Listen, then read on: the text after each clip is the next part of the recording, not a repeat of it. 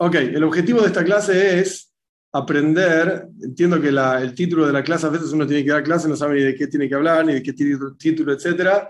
Y el título como que te va orientando sobre las cosas que uno tiene que decir. Pero más allá de lo que yo vaya a decir, es más importante lo que vos tengas para, para decirme. Porque si yo me pongo a hablar de, yo qué sé, cosas tan complejas y la mística judía y no se entiende nada, no tiene ningún sentido. Yo puedo dar una clase muy linda, pero si no llega y si no sirve, no sirve para nada. Entonces, en realidad, por un lado el título limita la clase, pero por otro lado, el límite en buen sentido, quien guía la clase debería ser el receptor, no el dador. Bien, así que si hay algo que no se entiende, si hay algo que no estás de acuerdo, si quieres preguntas, está todo bien. No hay ningún problema, no es un monólogo. Vos preguntás, interrumpí, etc. Lo peor que puede pasar es que te digo, espera, que termino esto y después, después respondo tu pregunta. ¿Estamos? Muy bien. El título de la clase entonces es algo así como el ABC del judaísmo. Empezamos de cero. Hay una historia muy cortita del Rebe, con un personaje que yo conozco, es un personaje muy interesante, George Rohr, eh, un filántropo en Estados Unidos, muy, muy interesante, familia entera, muy interesante, donde cuando era joven este George estudiaba en alguna universidad, no recuerdo dónde era, y organizó un Shabbatón, creo que era, o un Rosh Hashanah, creo que fue Rosh Hashanah, un rezo para la gente, los estudiantes judíos de ahí, y la forma en que planteó su frase fue que son Jews, son judíos without background, sin, eh, no sé cómo se dice background, sin eh, experiencia, sin conocimientos, anda a saber de dónde vienen, etc. Y George estaba muy contento porque vino gente y la primera vez rezo en Rosh y esto y lo otro. El rebe no estaba sonriendo. Y si el rebe no está sonriendo por alguna cosa, algo que no, algo incómodo, algo raro. Entonces el rebe le dijo, volvé a organizar, volvé a juntarlos y decirles que no existen Jews without background. No existen judíos sin un, pasado, digamos, sin de dónde venimos.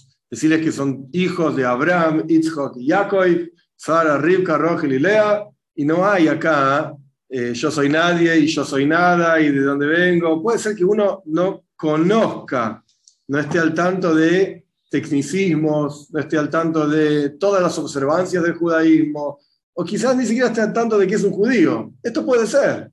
¿De qué significa ser judío? En todo sentido, espiritualmente hablando, prácticamente hablando, esto puede ocurrir. Pero no tener background, olvídate. Si estamos acá es porque tenemos background. Después vemos cómo lo sacamos a flote, cómo lo expresamos, etc.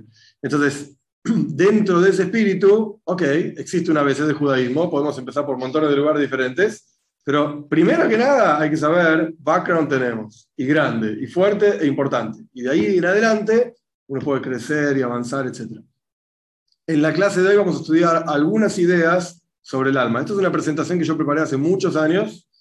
Eh, algunos de los dibujos pueden ser medios infantiloides, pero no es porque era para niños, no era para chicos, los conceptos no son para chicos, se pueden adaptar, pero no son para chicos, eh, sino porque es claro, es sencillo. Entonces es más fácil darse cuenta de las cosas, haces con un dibujito, con, a pesar de que es medio infantil. Pero se entiende bien.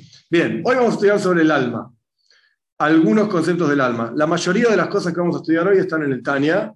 El Tania es un libro del Alter Rebbe, año 1789, si no me equivoco. El Alter Rebbe fundó el movimiento Chabad y, entre otras cosas, no importan los detalles, no es una clase sobre el Alter Rebbe, escribió un libro que se llama Tania. El Tania tiene 53 capítulos a lo largo de esos 53 capítulos, el Alter Rebbe, básicamente, si yo pudiese resumir todo el Tanya en dos frases, básicamente expresa el conflicto que vivimos todos. No hay judíos sin conflicto. No existe. No existe. ¿Por qué? Más allá de lo que vamos a estudiar ahora, porque la esencia de lo que es el judío es un pedazo de Dios en lo alto. Eso es lo que es el Alter al comienzo mismo del Tanya. Entonces, imagina, Dios es algo espiritual, también es material y todo lo que hay es Dios. Ok, en otra clase podemos estudiar quién es Dios y qué quiere de cada uno de nosotros. Pero Dios es algo abstracto, espiritual.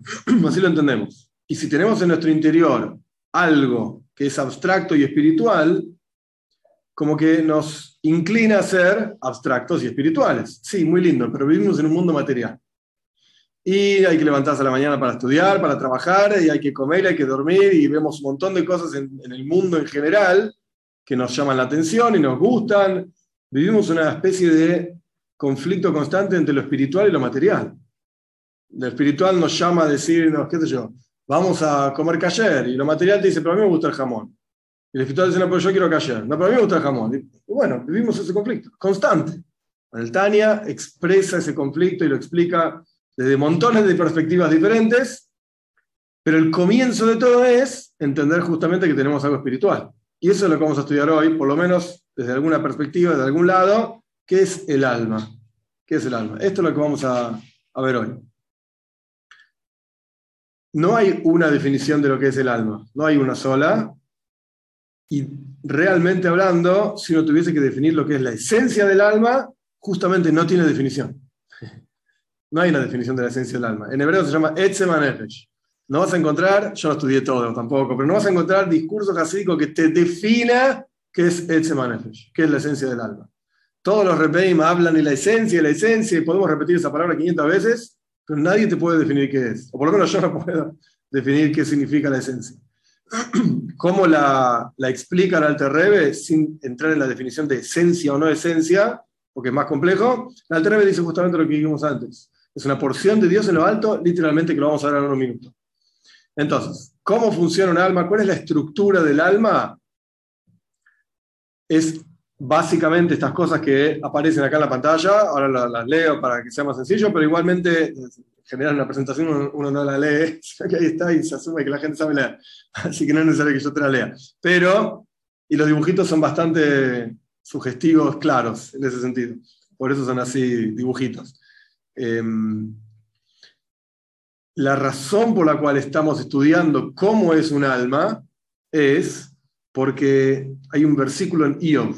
Iov es un libro muy difícil del Tanaj, uno de los últimos libros, Job se llama en castellano, eh, donde Iov discute con sus compañeros algunas cosas, ideas buenas y otras ideas bastante malas, digamos, pero él discute básicamente sobre Dios, sobre la recompensa y el castigo, sobre el bien y el mal, sobre por qué a los buenos les pasa cosas malas, a los malos les pasa cosas buenas. Iov es un libro súper difícil de estudiar, súper filosófico, súper complejo. Pero en un lugar Iov dice, mi besaria el eloika. De mi carne puedo ver a Dios. Esto es lo que dice Iov. El pensamiento hasídico toma este versículo como uno de los fundamentos de todo Hasidut. Hoy no es una clase sobre qué es así que no voy a entrar en detalles demasiado. Pero el pensamiento hasídico toma este versículo, mi besario Hasidut acá, y a través de entendernos a nosotros mismos, podemos entender a Dios. La traducción más simple o la explicación más simple de este versículo de Iov es, bueno, mira la maravilla del cuerpo humano. Yo qué sé, el, sistema digestivo, el sistema circulatorio, el nervioso. Es fantástico, es fantástico. Pensar que todo esto sale de, dos partículas que se chocaron por casualidad en el universo y salió todo esto, eh, a mí no me entra en la cabeza. Pero eso es problema mío, quizás. A mí no me entra en la cabeza. No tiene ningún sentido la genialidad con la que funciona el ser humano. Esta es la traducción más, simple, la explicación más simple de de mi carne veré a Dios. Hay un creador, hay un porqué, hay un motivo, etc. Pero Hasidut lo toma a un nivel muchísimo más profundo. A través de entendernos a nosotros mismos, lo podemos entender a Dios a través de saber cuál es la estructura nuestra propia, de nuestro alma, de nuestros pensamientos, etc., podemos entender, entre comillas, la estructura de Dios, como Él creó el universo entero. Y esto es el alma, justamente. Por cuanto el alma es una porción de Dios, si entendemos la estructura del alma, de alguna manera, por lo menos, vamos a poder entender algo de la estructura de Dios. Bien, el alma tiene básicamente, es más complejo que esto, pero tiene básicamente estas ideas: la esencia, expresiones, intelecto, emociones, vestimenta, que ya vamos a estudiar cada una de estas, y el alma está en el interior del cuerpo, llena el cuerpo, y esto lo vamos a estudiar también en detalle. En general, hay dos tipos de energías y fuerzas con las cuales el alma llena e influencia el cuerpo. Hay unas que se llaman fuerzas internas y otras que son trascendentales. ¿Qué diferencia entre una, y la otra? Cuando un maestro da una clase, el maestro tiene que adaptar los conceptos de la clase según el alumno. Si el maestro no logra hacer esto, entonces los conceptos que el maestro dice se le vuelan al alumno, se le pasan, no no le quedan en la cabeza, para nada, no le quedan en la cabeza. Esto significa una transmisión interior, donde el, maestro literalmente está poniendo, no porque esté lavando la cabeza, no, está poniendo la idea en la cabeza del alumno para que el alumno la mastique, la piense y la entienda.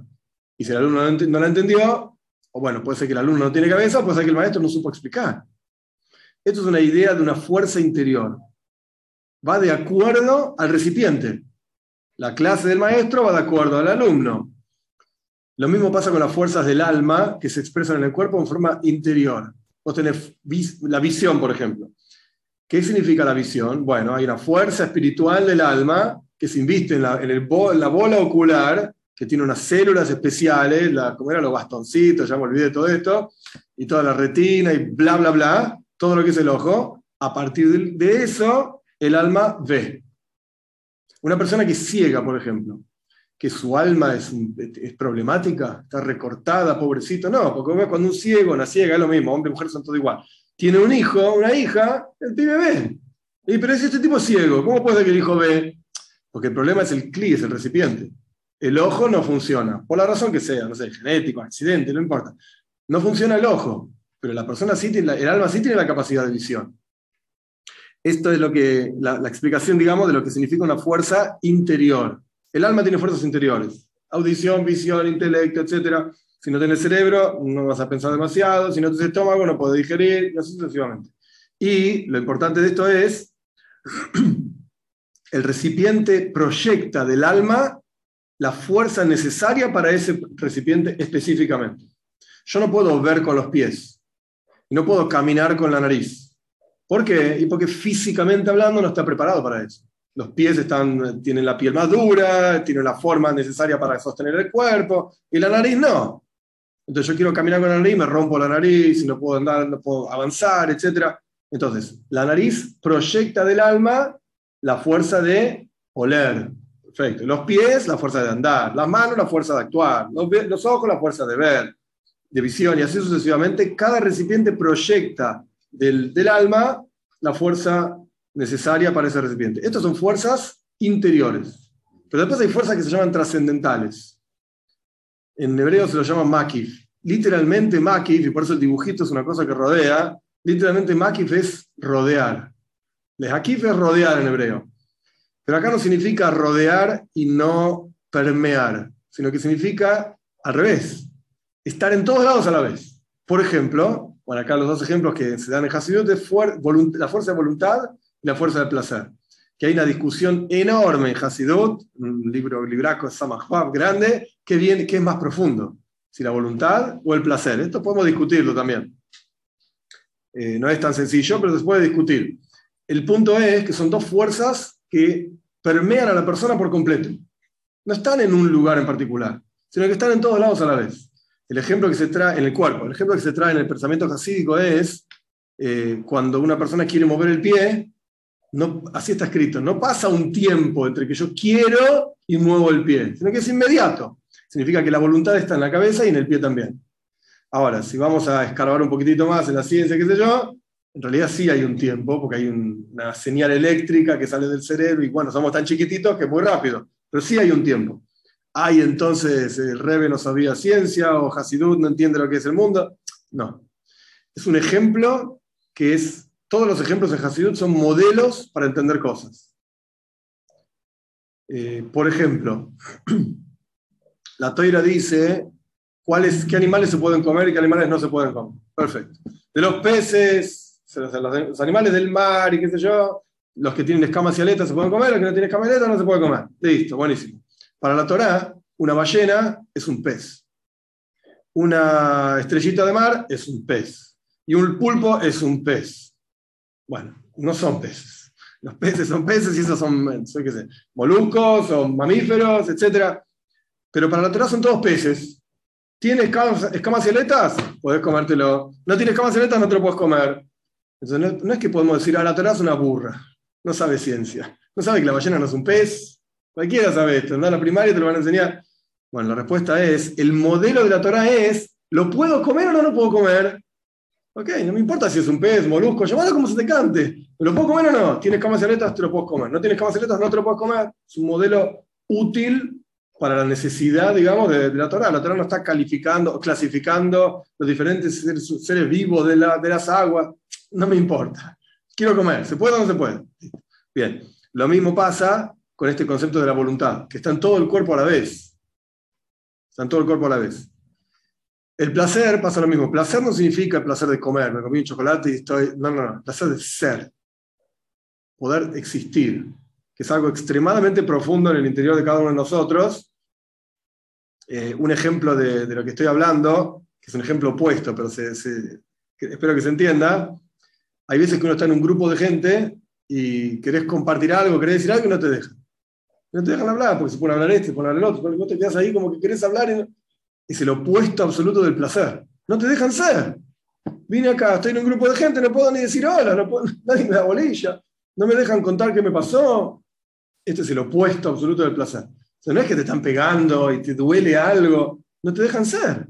Quiero, quiero hablar, quiero compartir algo, no te dejan ser. Este es el concepto de, placer, ser, poder existir. Estas son fuerzas que se expresan y permean todo el cuerpo, toda la, toda la esencia y el ser de la persona, todo a la vez. Por eso fuerzas internas y fuerzas trascendentales. Y las dos tienen ventaja y desventaja. No es que, por eso hay las dos cosas a la vez. Y en la práctica Dios da vida al mundo de las dos maneras a la vez. ¿Cuáles son ventajas y desventajas? El, ejemplo que trae en Hasidut es cuando un maestro enseña a un alumno. Vos tenés, el, como dije antes, el maestro adapta la clase según el alumno, adapta los conceptos según el alumno. Imagínate, no sé, un premio Nobel de Física que va a la Facultad de Física primer año y empieza a enseñarle a los chicos. Bueno, no podés decir todo lo que vos sabés. Los pibes recién empezaron, es el segundo día de clases, y justo está visitando este tipo y da una clase de física. Bueno, para, no me llenes 50 pizarrones porque nadie entiende nada. Tenés que adaptar la clase a los alumnos, yo que sé, darle fuerza para que sigan estudiando y que va a estar bien y un día van a saber mucho, bla, bla, bla. Eso es fuerzas interiores. El maestro adapta la clase, la recorta, la mastica y la da para que los alumnos entiendan. ¿Cuál es la ventaja de eso? Que los alumnos absorben, aprenden, entienden y dicen, oh, se van con algo y están contentos.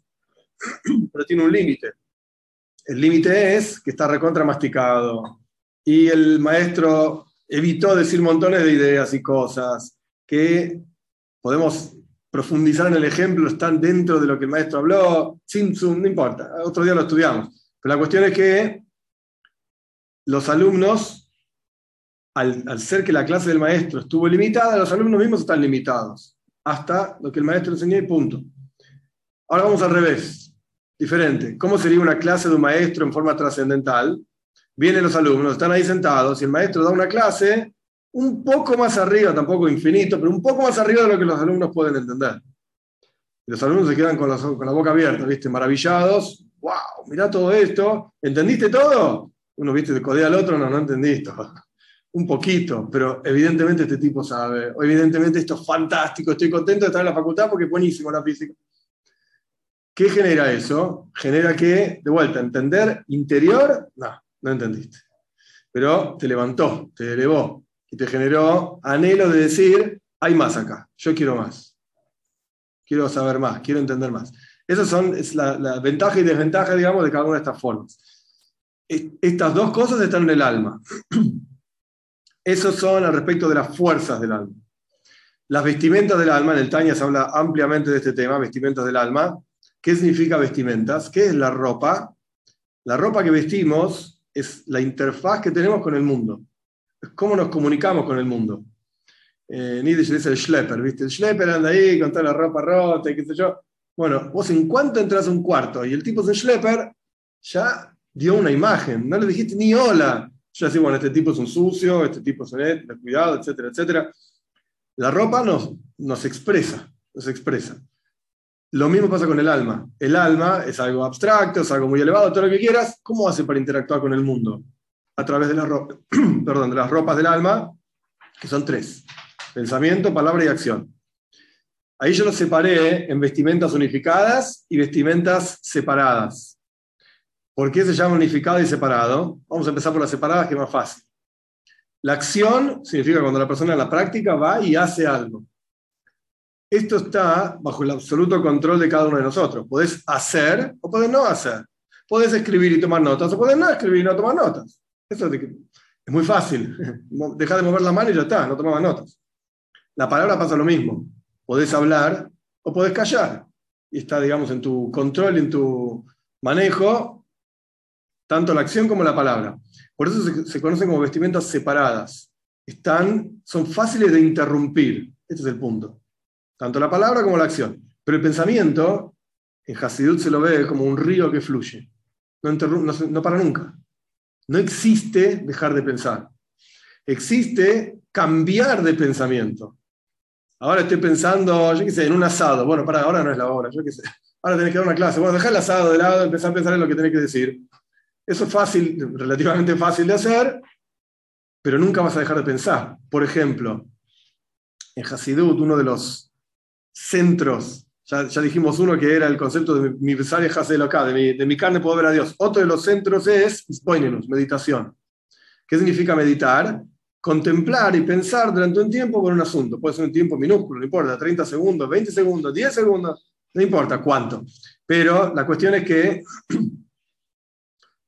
cuando la persona medita, pone en su cabeza un pensamiento y contempla sobre ese pensamiento. Está la expresión por eso dije todo esto. Está la expresión de decir, bueno, poné tu mente en blanco. No pienses en nada. Minga, no se puede. No existe no pienses en nada. Y a lo sumo pensás en blanco. Pusiste la mente en blanco, pensás en el color blanco. Estás pensando en eso, te guste o no te guste. No existe, por definición, dejar de pensar. Por eso se llama una vestimenta unificada. existe cambiarla. Y a veces puede ser más fácil, a veces puede ser más difícil. E incluso, yo no lo recuerdo, no, bueno, e incluso si, uno profundiza un poquitito más, eh, puede, puede pasar a las emociones. En el Tanya las emociones se ven como la esencia del alma, pero en realidad no lo son. También uno puede cambiar esas emociones. Sentís aprecio a algo, podés dejar de sentirlo, o sentís rechazo a algo, podés pasar a sentir aprecio. Son todas cosas que se pueden cambiar, pero es difícil, no, es tan fácil. Esa es, la, esa es la vestimenta del alma a través de vuelta, de la cual el alma se expresa. ¿Cuántas almas tenemos? Acá yo puse dos, pero en realidad son más. ¿Por qué son más? ¿Qué quiere decir? ¿Que hay mucha gente viviendo dentro nuestro? No. Paréntesis, existe eso también. En el Taña se menciona en un lugar, y así al pasar. En Kabbalah se habla bastante, esto se llama Ibur. Ibur significa cuando una mujer está embarazada, es Uberes, está embarazada, Ibur. Ibur significa, en resumen, cuando la Neshom, el alma de un tzadik, algún justo, qué sé yo, se, se, enchufa una parte, por lo menos dentro del cuerpo de alguien, para ayudar a esa persona en alguna mitzvah. Eso se llama ibur.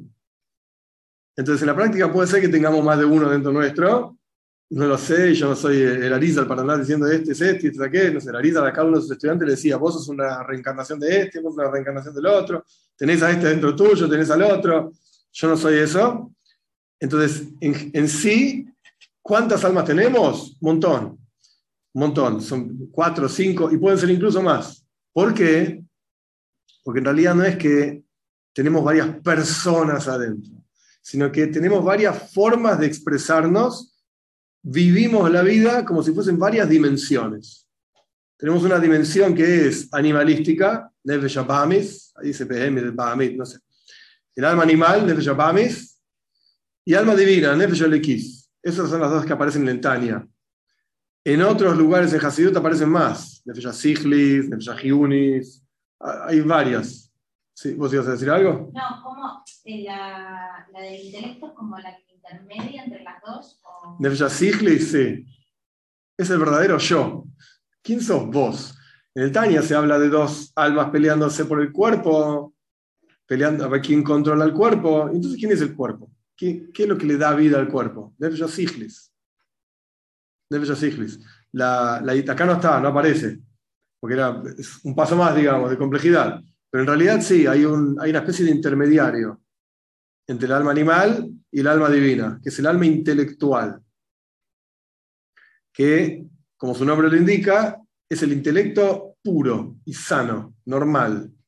Ningún intelecto sano y normal buscaría hacerse daño, de ninguna forma una persona que se quiere quitar la vida, Dios libre y guarde, porque algún problema hay ahí. No es que se, levantó un día cuando no tenía nada que hacer y se quita la vida. No, algo le pasó, alguna cuestión psicológica, psiquiátrica, no sé. Cualquier persona sana y normal busca cosas sanas y normales. Ese es el Nefesh Asichnis. El Nefesh Abamis, el alma animal, literalmente funciona como un animal. Eso es. El animal que busca, el animal lo que busca es beneficio propio, el animal la quiere pasar bien, el animal incluso contra su propio beneficio la quiere pasar bien también. Esa es la, idea del alma animal. Y en general es muy emocional, es muy impulsiva. Eso es el alma animal. El alma, el, alma divina, el es al revés, es intelectual, es puro intelecto. También tiene expresiones emocionales, el amor a Dios, el temor a Dios, pero está todo relacionado con lo intelectual. El alma animal también tiene amor y temor.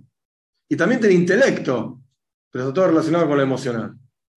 O sea, va a pensar, si el alma animal le gusta, qué sé yo, comer torta, va a pensar con su intelecto cómo lograr comer torta. No es que es una tonta que no tiene intelecto. No, no, no es así. Tiene su intelecto. Pero está todo, pasa por lo emocional, en el alma animal. En el alma divina, todo pasa por lo intelectual. Todo. También tiene emociones, pero todo pasa por lo intelectual. De hecho, ahora justo estamos en la época de Sfira Soem, en la cuenta de Loimer, que no importa ahora todo el detalle de lo que es, pero hay un paso que hay un versículo de Shira Shiri en el Cantar de los Cantares.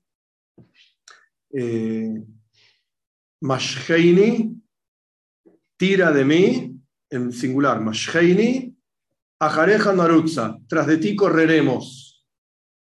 Después dice Viania Melejatara, después sigue el versículo. Pero acá hay una especie de contradicción en el versículo mismo. Tira de mí en singular, tras de ti correremos, en plural. ¿Quién está hablando? Uno, dos, ¿de qué estamos haciendo?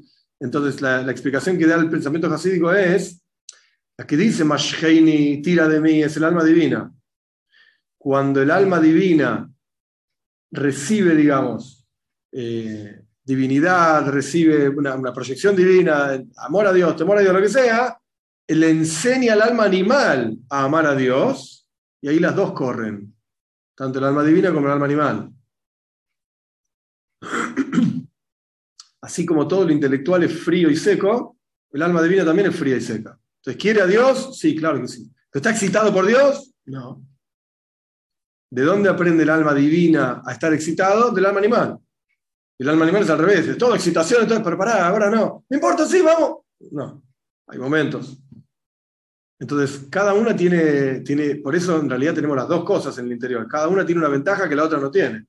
El alma divina es seca, pero muy inteligente el alma, eh, el alma animal es muy emocional, pero es medio tonta, por así decir. La combinación de las dos, esto es lo que hace que la persona sea plena. Esto es lo que hace que la persona sea plena. ¿Qué es el alma divina? Como dije antes en la introducción, es un pedazo, una porción de Dios en lo alto. Y el, y el agrega literalmente. De hecho, la expresión gele que lo cambie mal también es de Dios. También es un paso, es un versículo en Y ahí dice solamente Heile que lo mi mal, una porción de, Dios en lo alto, punto. El Alter Rebbe, cuando define lo que es el alma, en el Tanya explica Mamesh, literalmente. Que una de las ideas lo que quiere decir literalmente es, esto se expresa acá abajo en este mundo concreto. Esto es el alma divina. ¿Qué busca el alma divina? ¿Dónde está orientada, enfocada el alma divina? En Dios. Lo único que le interesa saber es de dónde surgen las cosas, o sea, ¿Cuál es la fuente divina de esto? ¿Qué quiere Dios de mí? ¿Quién es Dios? ¿Qué, le interesa a Dios? ¿Cómo hago para acercarme a Dios? Esto es el alma divina, los pensamientos constantes del alma divina. ¿Y qué siente? Fíjate que está tipo separado, el pensamiento, el intelectual y el, sentimiento, el emocional. Siente amor a Dios, temor a Dios. Y esto es lo que en el Talmud en general se llama el Yetzer Tov.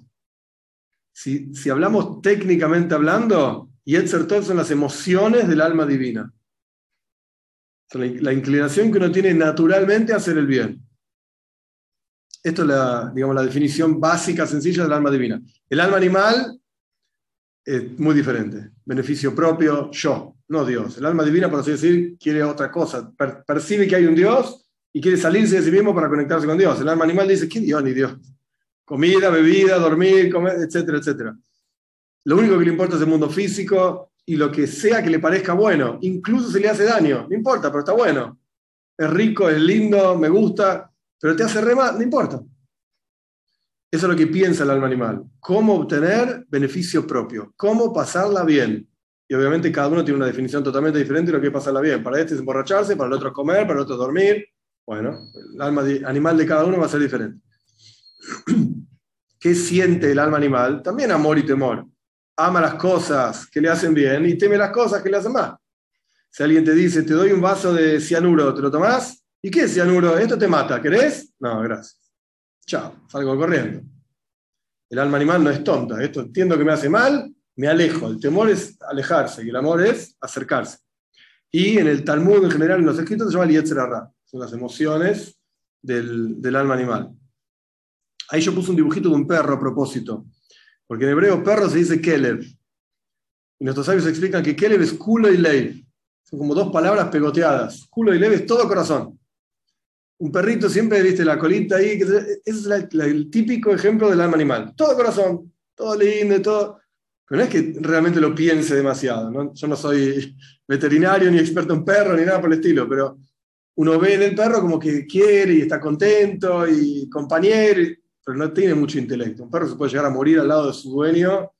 Si el dueño se siente mal, el tipo se, siente, se, acuesta, el perro se acuesta y se muere ahí. No come, no bebe.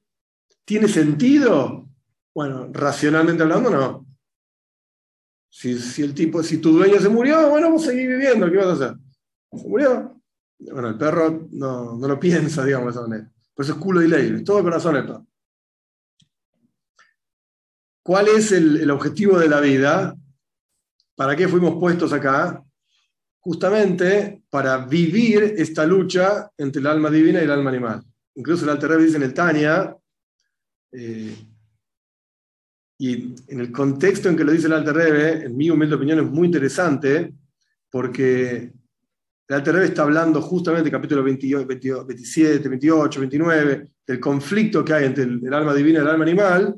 El Alter tiene una frase ahí, una bomba. Puede ser que toda tu vida estés en esta, luchando. En la época en la que vivía el Alter en el ambiente en que vivía el Alter la gente pensaba que eran tzadikim. Yo me siento a estudiar Torah, soy injusto, soy un tzadik. Y al revés, Dios me tiene que agradecer a mí que yo estoy acá estudiando Torah. Y el Alter sale, no es que lo inventó él, estos pensamientos hasídicos clásicos del Baal Shem del de Mesrich, el Alter lo expresa de una forma muy clara. Puede ser que no fuiste creado para ser un tzadik. Entonces, si uno vive este conflicto y después de haber estudiado cientos de discursos hasídicos, después de ser religioso desde nacimiento, de hace 50 años, lo que quieras, de repente ves un pedazo de chancho y decís, che, pero debe ser rico. Y dices, ¿y lo como? No, qué bestia, ¿cómo voy a.? No, no voy a comer. Pero te sentís mal. ¿Por qué? Porque se te ocurrió siquiera. Después de. ¿Cómo se me ocurrió? ¿Cómo me cruzó el pensamiento de hacer algo que no está bien? Quiere decir que todo mi trabajo no sirvió para nada, quiere decir que soy una porquería y yo pensé. Entonces el Alter Rebbe tira esta frase que, digamos, resuelve esta especie de depresión, esta problemática. ¿Quién te dijo que fuiste creado para ser un sabio? ¿Quién te dijo que sos un tzadik? Alevai Beinen, y ojalá que seas un, tipo que constantemente está en la lucha. Ojalá. Porque eso significaría que realmente estás sirviendo a Dios. En el momento que dejas de pelear, dejas de luchar, no hay servicio a Dios, no hay avoida. No hay refinamiento, no hay crecimiento. Entonces toda la vida vas a tener que luchar. Esto se ve, lo que pasa es que nosotros lo ponemos en otro contexto, pero esto se ve en todas las ciencias también. Ningún, yo diría nunca un médico que dejó de estudiar. Loco. Siempre salen cosas nuevas, en todas las ciencias, la medicina, la matemática, la, ingeniería, lo que sea. En el momento en que el médico dejó de leer libros nuevos que salen, etc., chao, ese tipo no sirve para nada. No vayas a ese médico. Está viejo, anticuado. Siempre hay cosas nuevas, tenés que seguir estudiando. Es el mismo concepto. El médico estudió, no sé, 10 años en la facultad, hace 50 años que está ejerciendo la profesión, ¿te parece que no sabe? Obvio que sabe lo que está haciendo, ¿no? Y si el tipo abre el librito y sigue estudiando, porque un médico en Estados Unidos escribió no sé qué cosa, el tipo sigue estudiando. Tiene que seguir la lucha siempre, no se acaba nunca. Esto es el objetivo, digamos, planteado en esta, en esta diapositiva, ese es el objetivo, es la constante pelea entre el alma divina y el alma animal.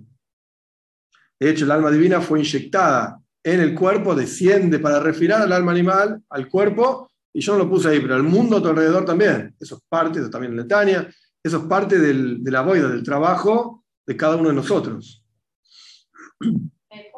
Sí, claro. Que mm, ella estuvo en un programa de Sinai 3, que te ve justo el capítulo 26, 27 y 28, Sí, y como que es un libro específico de, esos capítulos, y habla como que la lucha no es, como que no define al alma divina y al alma animal como buena o mala, porque uno podría decir, ah, el alma divina es buena y el alma animal es mala, sino eh, eh, como que dice, bueno, es en, en esto, entre lo divino y eh, como más o lo egoísta o para el otro, como que no la define per se mala. es que no es mala.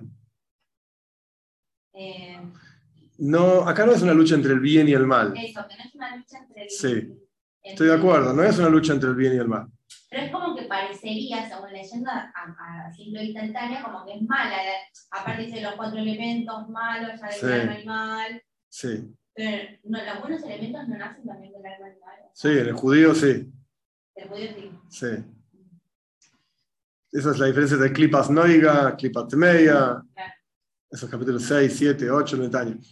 La idea básica, como yo lo entiendo, la idea básica es así. Vos podés vivir una vida materialista o podés vivir una vida espiritual. O podés combinar las dos. Hasidut es la combinación de las dos cosas. No es que rechazamos lo material y nos vamos a, a, qué sé, Nepal, a los montes, y ahí no hables con nadie durante cinco años y mirá una piedra toda tu vida. Eso no es el judaísmo.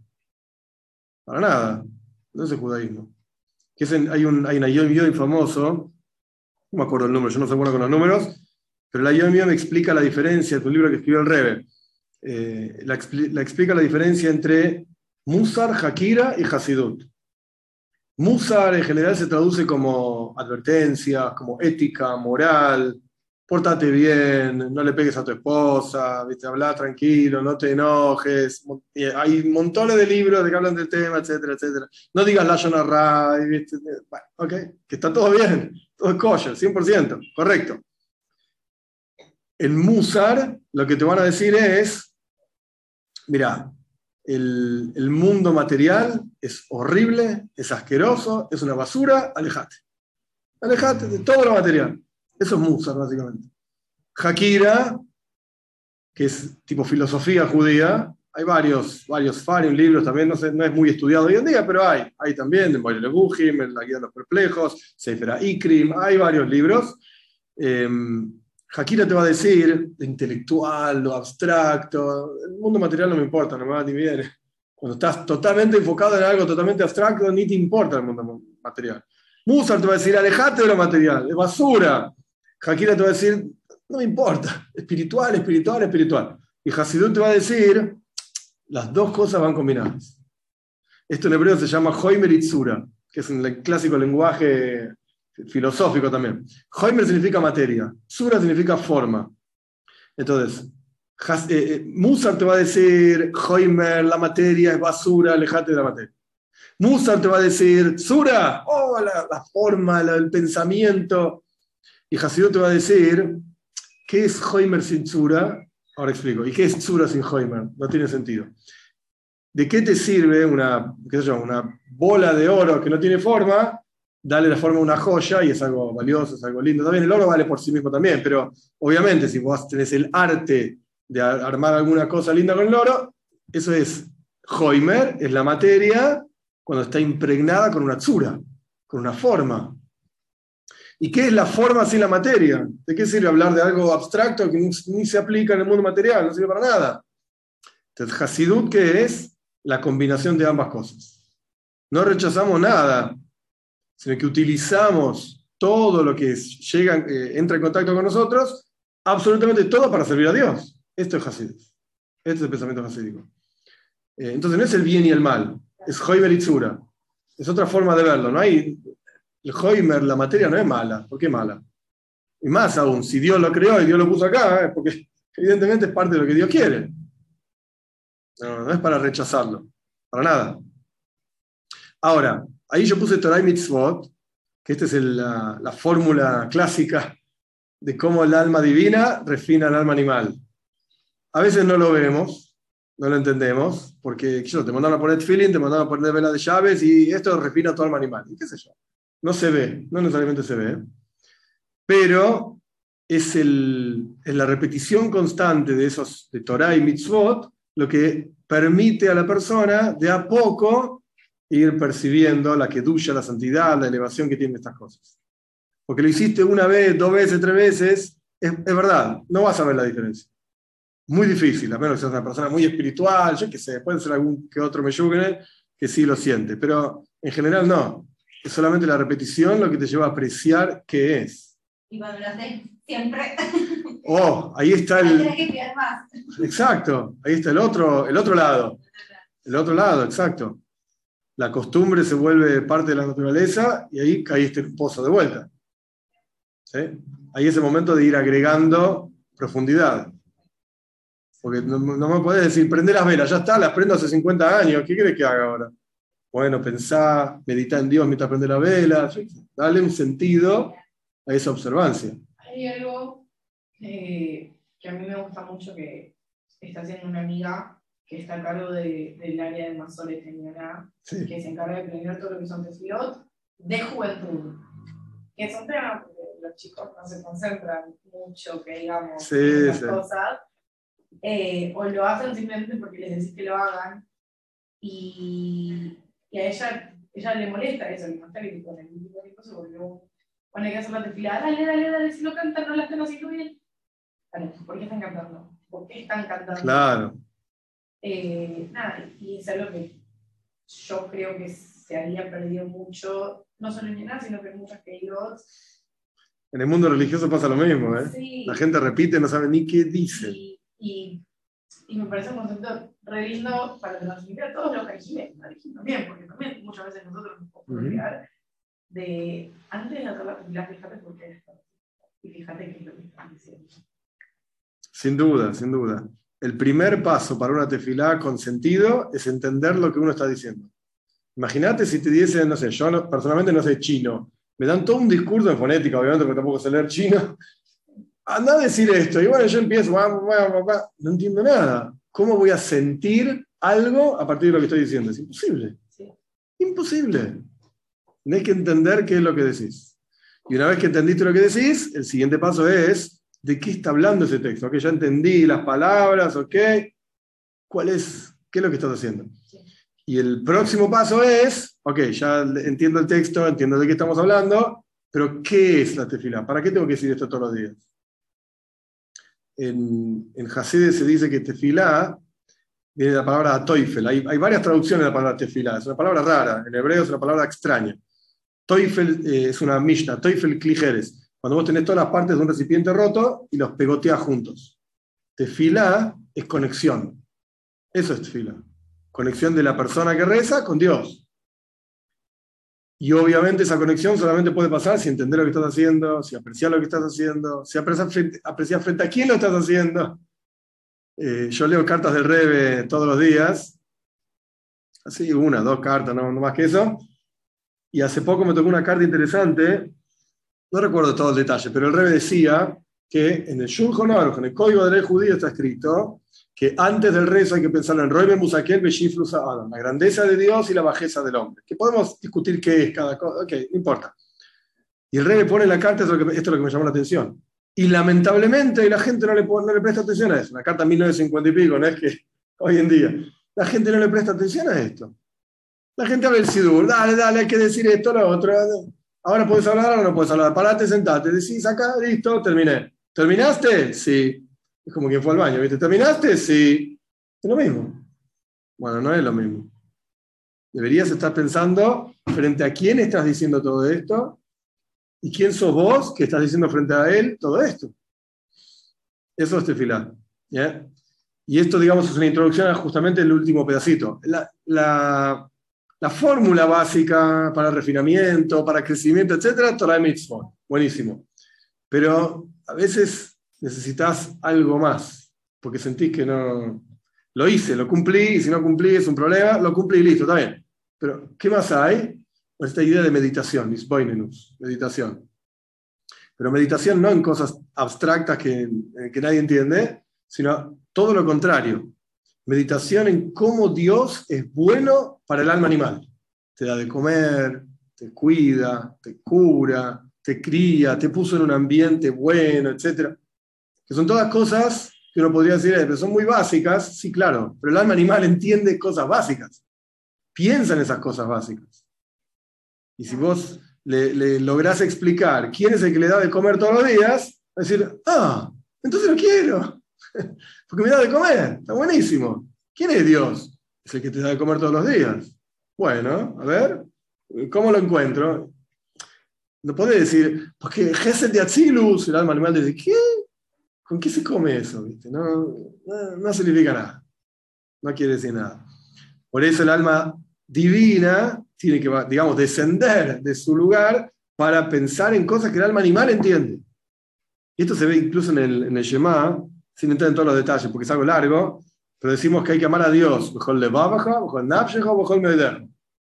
con todo tu corazón, con todo tu alma y con todo tu ser. Y son tres niveles diferentes. El Talmud dice que es Vishnei con tus dos inclinaciones, inclinación al bien y inclinación al mal. Es decir, que incluso la inclinación al mal ame a Dios. ¿Por qué lo va a amar a Dios? Si le gusta hacer, entre comillas, el mal, no quiere decir que matar gente y robar, no. ¿Por qué lo va a amar a Dios? Justamente porque pasa a entender que Dios es bueno para mí. Totalmente egoísta, ningún problema. Dios es bueno para mí. Entre comillas, me conviene, me hace el bien. Al resto de la gente no sé, no me importa, porque el alma animal no le importa tres pepinos al resto del mundo. De hecho, hay una frase famosa del, del Rebe, cuando hay dos judíos charlando, tenés dos almas divinas peleando contra un alma animal. ¿Por qué? si, todos, hay dos almas animales, los dos tienen alma animal, y la explicación es, al alma animal de cada uno de ellos no le importa nada de lo que pasa con el otro.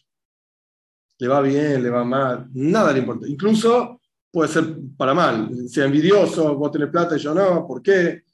Entonces, cuando vos tenés dos personas hablando de judaísmo, de Torah, lo que sea, ambas almas divinas les importa mutuamente lo que pasa con el otro. Entonces son dos peleando contra el alma animal de uno y dos peleando contra el alma animal del otro. Es la, ese, es el desafío, ese es el objetivo, digamos, de, la cuestión. Conclusión, ¿qué, ¿qué, estudiamos? ¿Qué vimos? En general, tenemos dos almas, alma divina, alma animal. Hay vestimentas que justamente a través de las vestimentas del alma que, que logramos comenzar ese refinamiento. Es como... Hay un dicho castellano que dice, aunque la mona se vista de seda, mona queda. Es verdad, pero una mona vestida de seda más lindo que una mona vestida, yo qué sé, una vestida, es una mona.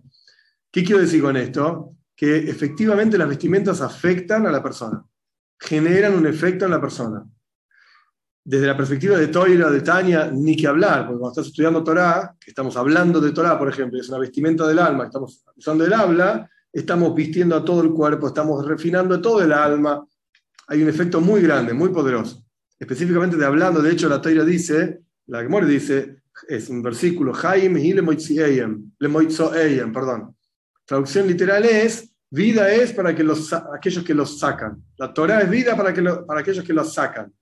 Y el Talmud dice, el en BP, para aquellos que pronuncian lo aquellos que estudian. La tele es vida. Entonces, ¿qué quiero decir con esto? Que las vestimentas tienen efectivamente un efecto en la persona. Entonces, por ahí es donde uno empieza. Porque uno no empieza, eh, se despierta un día y dicen, che, sos judío, amo a Dios. Sí, sí, ¿qué amo a Dios? No te creo, mira que seas un qué raro. No, no amo a Dios, no siento nada por Dios y el rabino te tiene que forzar a que te, acerques y charlar con él y te tiene que medio engañar para ponerte feeling. No, no lo quiero a Dios. ¿Sabes qué? No me interesa. Entonces, ¿por dónde empezás? Por las vestimentas, por hacer. Bueno, vos ponete los feeling. ¿Y qué es esto? Bueno, es una mitzvah que el, creador mandó a hacer. Hay que hacer y después vemos qué es. No te preocupes. Empieza justamente por ahí. Por eso el alma tiene sus vestimentas. Después, ahora no me acuerdo por qué puse esto, cuando tu voluntad nace, cuando tu voluntad mueres, no recuerdo exacto por qué lo puse ahí. Me imagino, me imagino que la idea es, cada uno de nosotros tenemos una misión y estamos acá contra tu voluntad, digamos, eh, de manera tal que si ya estamos acá, entonces aprovechemos el, viaje. Aprovechemos el viaje y aprendamos a disfrutar de ese viaje. Es verdad, tiene una fecha de vencimiento, nadie la conoce, porque ese no es mi problema. Al fin y al cabo es el problema de Dios. Obvio que es triste, no estoy disminuyendo la importancia, triste, está todo bien. Digamos que no es el tema de la clase de hoy. Pero ya estás acá, enjoy, haz lo mejor que puedas. Haz lo mejor que puedas mientras estás acá. Eh, y después, obviamente, digamos, para terminar, es mejor, esto es una Mishnah en es mejor un instante de chuva y buenas acciones en este mundo que toda la vida en el mundo por venir. Es decir, el objetivo está acá, no es el mundo por venir. Esto es algo. la vida. ¿Eh? la vida. Sí, sí, sí, 100%.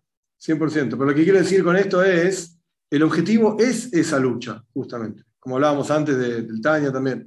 El objetivo es esa lucha. No hay que deprimirse porque uno está todo el día luchando y no hay que pensar que hay otra cosa. Ese es el objetivo. Para esa razón Dios nos puso acá. Con esa misión de luchar y en esa lucha crecer, refinarnos a nosotros mismos, refinar el mundo que tenemos a nuestro alrededor. Ese es justamente el objetivo. No hay, que, no hay que pensar que hay otra cosa. Después Dios te va a dar su, tu recompensa en el mundo por venir. Que haga lo que quiera, digamos, con eso. Pero, Pero este es muy idealista, porque que, diga en el Tania que llegamos a ser Beinoní, o sea, es muy alto el límite de Beinoní, o sea, es prácticamente imposible para nosotros. O sea, yo no entiendo qué, qué pensaba la Terra, o sea, si habla de todas las armas futuras y todo, pero... Una vez escuché un maíz, lamentablemente no me acuerdo el nombre, de un Josid, ahora de nuestros tiempos, ¿sí? que la gente decía que era un Beinoni. Era un Beinoni. Entonces, un nieto una vez acercó a su Zeide, que era este Josid, había estudiado Tanya, yo que sé, un nieto chiquito. Y le preguntó, Zeide, la gente dice que sos un Beinoni. ¿Cómo es ser un Beinoni? Entonces el Zeide le dijo así: agarra un libro de Tilim, salmos. ¿Para qué? Agarra un libro de Tilim, decía un Tilim, decía un salmo. Listo, terminé. ¿Sentís amor a Dios? Nada, dije un salmo. En el momento que estabas diciendo el salmo, ¿qué estabas sintiendo? Nada, es que decir el salmo. Bueno, en ese momento eras un Beinoni. Eso es ser un Beinoni. ¿Estabas eh, mirando el partido de la televisión? No, estaba diciendo Tehilim.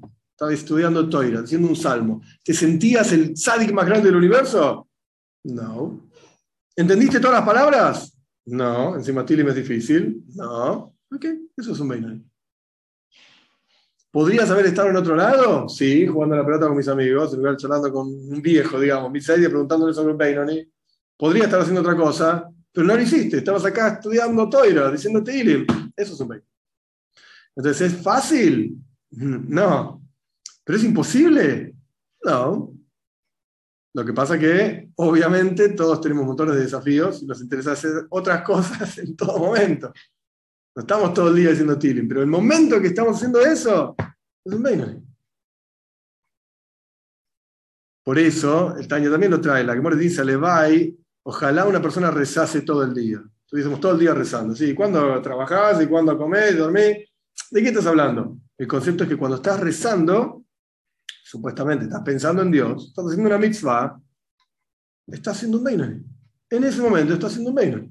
Y después se te cruzó por la cabeza el pensamiento de tengo hambre, sí, el desayuno, tengo una reunión. Bueno, ¿qué? Ahora ya no sos un Beinoni, ¿qué quieres que haga? Pero cuando peleas contra eso, te lo sacas de la cabeza y decís, no, pero ahora estoy rezando. Eso es un Beinoni. De eso se trata. No, no de grandes misticismo y yo qué sé. Down to earth, acá abajo, pies en la tierra.